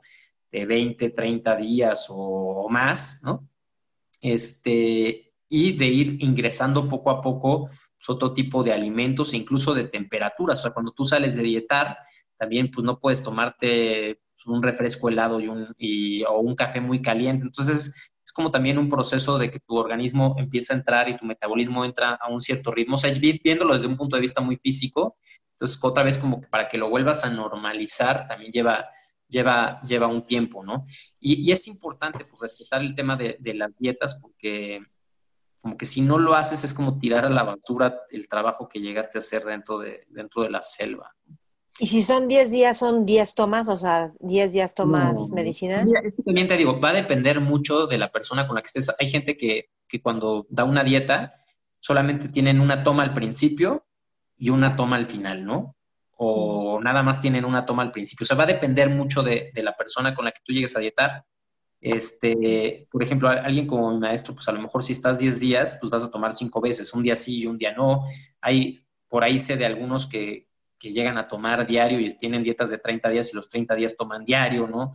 O sea, va, va a depender mucho de la persona que esté, eh, pues enseñando esté facilitando esto, ¿no? Porque ahora sí, como dicen por ahí, cada maestrillo tiene su librillo, entonces, pues cada maestrillo tiene su librillo. Si alguien tiene ganas de tomar medicina, ¿qué precauciones les recomiendas tomar o que se fijen en qué para saber que la persona que se los va a dar es alguien que está pues preparado para sostener el espacio de la ceremonia? Híjole. Pues mira, primero, repito, infórmate bien, eh, infórmate bien en el sentido de cuestiones médicas y de salud, que eso la persona con la que estés pensando te lo tiene que facilitar, ¿no? Este, pero, pero repito, siendo, siendo complicado, este, luego confiar en todo el mundo, trata primero de informarte bien tú, este, ve si eres candidato con base en lo que estés leyendo. Y, bueno, eso es, como lo más, lo más básico, ¿no? hazte un examen de, de conciencia de si tomar esta medicina es la mejor idea de conformidad a tu proceso personal. O sea, hay gente que yo creo que, pues más que tomar ayahuasca, a lo mejor te conviene entrar a un proceso psicoterapéutico importante o hacer mindfulness o, buscar otro tipo de, escuelas, ¿no? Yo, por ejemplo, me estoy formando eh, como en, semiología de la vida cotidiana de Ruiz Soto, que no tiene nada que ver con plantas, este, y que quizá él hasta pues, no le agrade mucho la idea de que la gente tome ayahuasca, pero bueno, yo podría decirle a alguien que no va a tomar, pues mejor, mejor haz eso, ¿no? Eh, pero si ya lo estás pensando y estás sintiendo el llamado, este, y cuando sepas o te estén invitando a una ceremonia, trata de hablar con el facilitador, ¿no? Sé que luego es medio complicado porque hay maestros que vienen de lejos, pero sí creo que, que trates de, de buscar tener un contacto, por lo menos de saber quién es. Eh, quién te lo está recomendando, si esa persona ya tomó con, esa persona, este, porque los mayores riesgos, además de los médicos, son, son los temas de falta de contención. O sea, hay que tener mucho cuidado. La persona que te va a facilitar esta medicina, pues realmente es alguien serio y es alguien ético que sí va a estar al pendiente de ti y de tu cuidado. Entonces, sí mi recomendación es que trates de hablar con esa persona y que solamente tomes con la persona con la que tú te sientas cómodo. No importa también, o sea, si incluso llegas al momento de la toma y, tú no habías conocido antes a la persona y no te da confianza, no tomes ahí porque te puedes hacer un daño. Eh, por eso yo a la gente que va a tomar conmigo, pues sí me gusta que sepa quién soy, que me, y que me conozca, porque a lo mejor dentro de tu sistema de creencias está que tengo que tomar con un indígena, con un taita yajecero, o con un pajé brasileño, o con un curandero, este, curandera peruana, o sea, respeta mucho eso, ¿no? O sea, si tú sientes que la persona con la que tienes que tomar tiene que tener determinadas características, pues búscala. Pero sí trata de tener antecedentes porque hay gente que incluso es muy famosa en el medio de la medicina pero que tiene este, pues desplegados en, Internet este, diciendo que hay que tener cuidado porque han abusado de mujeres y demás. Entonces, sí, sí tratar de, de, de allegarte de, la mayor eh, pues, cantidad de información sobre la persona con la que vas a tomar. Otra cosa que a mí particularmente no me gusta y que se está haciendo y que incluso lo considero peligroso son estos retiros que luego anuncian en que te dan este, ayahuasca, yopo y sapito y hikuri en, una misma toma o en, eso a mi parecer es un despropósito y es delicadísimo. La gente que lo está haciendo eh, creo que se debería de cuestionar para qué lo estoy haciendo, si tiene un sentido lo que estoy haciendo o, solamente estoy a punto de generar que una persona este, pues tengo un problema con su psique, ¿no? Entonces, yo, yo sí diría que gente que, o sea, si te llegas a enterar que, que al retiro al que vas a ir te van a dar muchas cosas, híjole, yo, yo te diría, trata de buscar en, en otro espacio porque, o, pregúntales para qué, ¿no? ¿Para qué me lo vas a dar? Hay, hay mucha información y hay organizaciones que, que han generado algunos esfuerzos eh, que podemos decir que son serios como ICEERS, este, que, tienen información eh, de, buenas prácticas, ¿no? Entonces, pues trata de leer esas buenas prácticas y ve si la persona que te va a facilitar o el grupo al que vas a llegar, pues más o menos sigue este tipo de, de, prácticas, ¿no? Ve y trata de preguntarle a la persona que te la va a facilitar cuál es su intención, ¿no? ¿Para qué lo están haciendo? Este, ¿Para qué te va a dar lo que te quiere dar? Pero bueno. Ok, yo diría que, yo le diría a las personas, o sea, sin ser una experta en esto, que como dicen, si la planta te llama, te llama y ábrete a ella, y que es algo sagrado, terapéutico, y yo creo que pues, de las cosas más importantes en la vida es transformar lo que hay, lo que hay que para sanar, que no es que estemos descompuestos, pero pues hay que sanar lo que hay que sanar. Y me parece increíble que esto se esté dando en nuestra cultura, que esté despertando un montón de conciencia en tantas personas. Yo sé que le has dado medicina pues a personas que a lo mejor son hijos de políticos, de grandes empresarios o grandes líderes o personas cercanas a ellos o a ellos mismos, lo cual me alegra porque porque despierta la conciencia en personas que tienen un impacto en cascada, ¿no? entonces, pues me da gusto. Pepe, gracias por este tiempo, gracias por la generosidad que tienes, porque yo sé que tu, dar medicina o compartir medicina es más una generosidad y un acto de servicio, como lo has dicho. De ninguna forma ha sido un negocio para ti, o sea, yo creo que más bien es este pues casi una especie de vocación que, que a lo mejor patrocinas con tu labor normal de abogado, pero me parece un acto de generosidad total. Y quería preguntarte, si te pusieran en una mesa con jóvenes líderes emprendedores, visionarios, ¿qué les aconsejarías? Oh, vaya. Pues tomen medicina, no, no es cierto. que te están escuchando todos ellos. Si te llamas, hazlo, por supuesto. Si te llaman, ¿no? Digo. Sí, mira. La verdad es que sería la invitación de, de esta inscripción, ¿no? De, del oráculo de Delfos, ¿no? del templo de Apolo, conócete a ti mismo. Yo creo que esa es nuestra, nuestra labor y yo creo que es fundamental que hagamos esa tarea, porque desde ahí vivimos, ¿no? Desde ahí servimos, desde ahí tomamos decisiones, desde ahí hacemos absolutamente todo. Entonces, yo creo que con la herramienta que sea, pero conócete a ti mismo. Eh, date cuenta de ese universo que está dentro de ti, habítate, ¿no? Habítate en presencia, que, podamos estar presentes eh, realmente. Por eso también yo creo que el, mindfulness y, este tipo de herramientas que tú facilitas, Mike, son fundamentales, porque eh, yo te decía que cuando yo, antes de tomar medicina, pues era un ausente de mí mismo. Y entonces empecé a estar presente y eso cambió mucho de quién soy y me empecé a dar cuenta de, de muchas cosas, ¿no? Ahora que cuando me pedías que diera mi, como una especie de semblanza, la verdad es que pues, a mí decir es que tomé tal curso y demás me parece hasta una pérdida de tiempo, ¿no? Porque no dice nada de quién soy. La escuela que, que tengo es que llevo siendo 37 años Pepe Ramos, ¿no?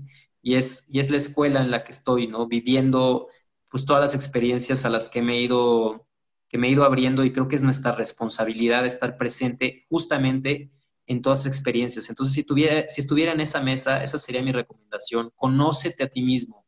Creo que cuando te conoces a ti a profundidad, empiezas a reconocerte también en el otro, forzosamente, y empiezas a, reconocer al otro como un otro tú y te empiezas a dar cuenta de, de, la conexión que tienes con todas tus relaciones. Y cuando te das cuenta de esa conexión, empiezas a vivir y empiezas a honrarla de otra forma y empiezas incluso a proyectar tu vida eh, eh, en relación, en relación al otro. Y terminas desembocando desde mi perspectiva e inevitablemente en el servicio, independientemente de lo que hagas, ¿no? Porque hay muchas formas de servir, no solamente servir ayahuasca o ser psicólogo o ser lo que sea, ¿no? Yo que podemos servir de muchas formas, pero, pero yo que es algo que, que empieza por este profundo conocimiento de nosotros mismos y creo que esa es nuestra, nuestra principal tarea. Creo que esta frase que voy a decir es de Ruiz Soto, sospecho, pero me decían de ti, o sea, es que Pepe ha respondido al llamado de plenitud de su ser. Y un poco lo que está diciendo es, respondan al llamado de la plenitud de su ser. Sí, es así frase. Pues mira, que conociéndote, una de las cosas que vas a encontrar es tu vocación. Y tu vocación, pues, es pues, tu sentido de vida, ¿no? Es una persona que, todavía no ha encontrado su vocación, tiene mucho trabajo por hacer, porque es justamente eso ¿no? que, le da, que le da sentido, que le da significado a, lo que estás haciendo. Entonces, sí, uno, uno de mis rezos es pues eso, porque todos podamos encontrar nuestra vocación, donde podamos encontrar un pleno sentido, ¿no? Este, es, Creo que para muchos el proceso de encontrar la vocación es parte de ese sentido. Claro. Sí, claro, claro. Vaya, es que es, un proceso. claro. Sí, pero pues es, pero búscalo, ¿no? O sea, no, no, te quedes con esa, pues, es que hago esto y pues lo hago y pues me da para comer, no, o sea, aquí la vida no es para vivirla de una forma mediocre, ¿no? Entrégate con plena pasión a tu vida y descúbrela, ¿no? Porque la, la vocación la descubres, ¿no? pero la descubres cuando lo intentas descubrir, ¿no? Digo, imagino que habrá algunos que dirán, eureka, encontré mi vocación, pero yo que es un trabajo profundo que está, que está basado en ese conocimiento, porque además el seguir nuestra vocación es ser fiel a nosotros mismos, ¿no? Es, encontrar esta fidelidad, esta relación este, con nosotros mismos y hay que, hay que hacerlo, porque eso termina pues dándole sentido a todo lo demás que hacemos. Padrísimo. Pepe, si alguien te quiere buscar, ¿dónde te pueden encontrar? Este, pues mira, en Instagram estoy como arroba habita en ti, que lo acabo de abrir. La verdad es que estaba, yo, yo siempre he sido muy renuente a, hacerme muy público, pero bueno, ahí me pueden, ahí me pueden. Saliste del closet con la pandemia. Salí del closet con la pandemia y, y, bueno, pues ahí empiezo a compartir algunas ideas de lo que me he ido llevando con, en mi camino con esta medicina y demás. Este, y bueno, pues ahí estamos para los que lo requieran. Sí, perfecto, padrísimo. Gracias, Pepe, por el tiempo, por compartir esto, porque es un acto de generosidad también compartir esto públicamente. Entonces, muchísimas gracias. y a todos los que... ¿Qué dices? No, sí, sí, sí, mi querida gracias a ti. por tu generosidad y además por abrirme tu espacio virtual, ¿no? Porque también de alguna forma me invitas a tu casa y con tu gente, entonces Muchas gracias. Sí, claro. Y si nos estás viendo o escuchando y crees que este programa puede servirle a alguien más, compárteselo. Y estamos en todas las redes, Mentores con Maite, Instagram, Facebook, y puedes encontrar todos los sets, o sea, todas las entrevistas en Spotify, iTunes, YouTube y más podcasts que no sé cuáles son las marcas de estos podcasts, o sea, de estas redes. Pero bueno, Mentores con Maite. Gracias, Pepe. Ay, por cierto, me va a encantar saber qué es lo que más te sirve y qué es lo que más te gusta de esta entrevista. Entonces, tagueanos para saber qué es lo que más te gustó y sirvió. Mentores.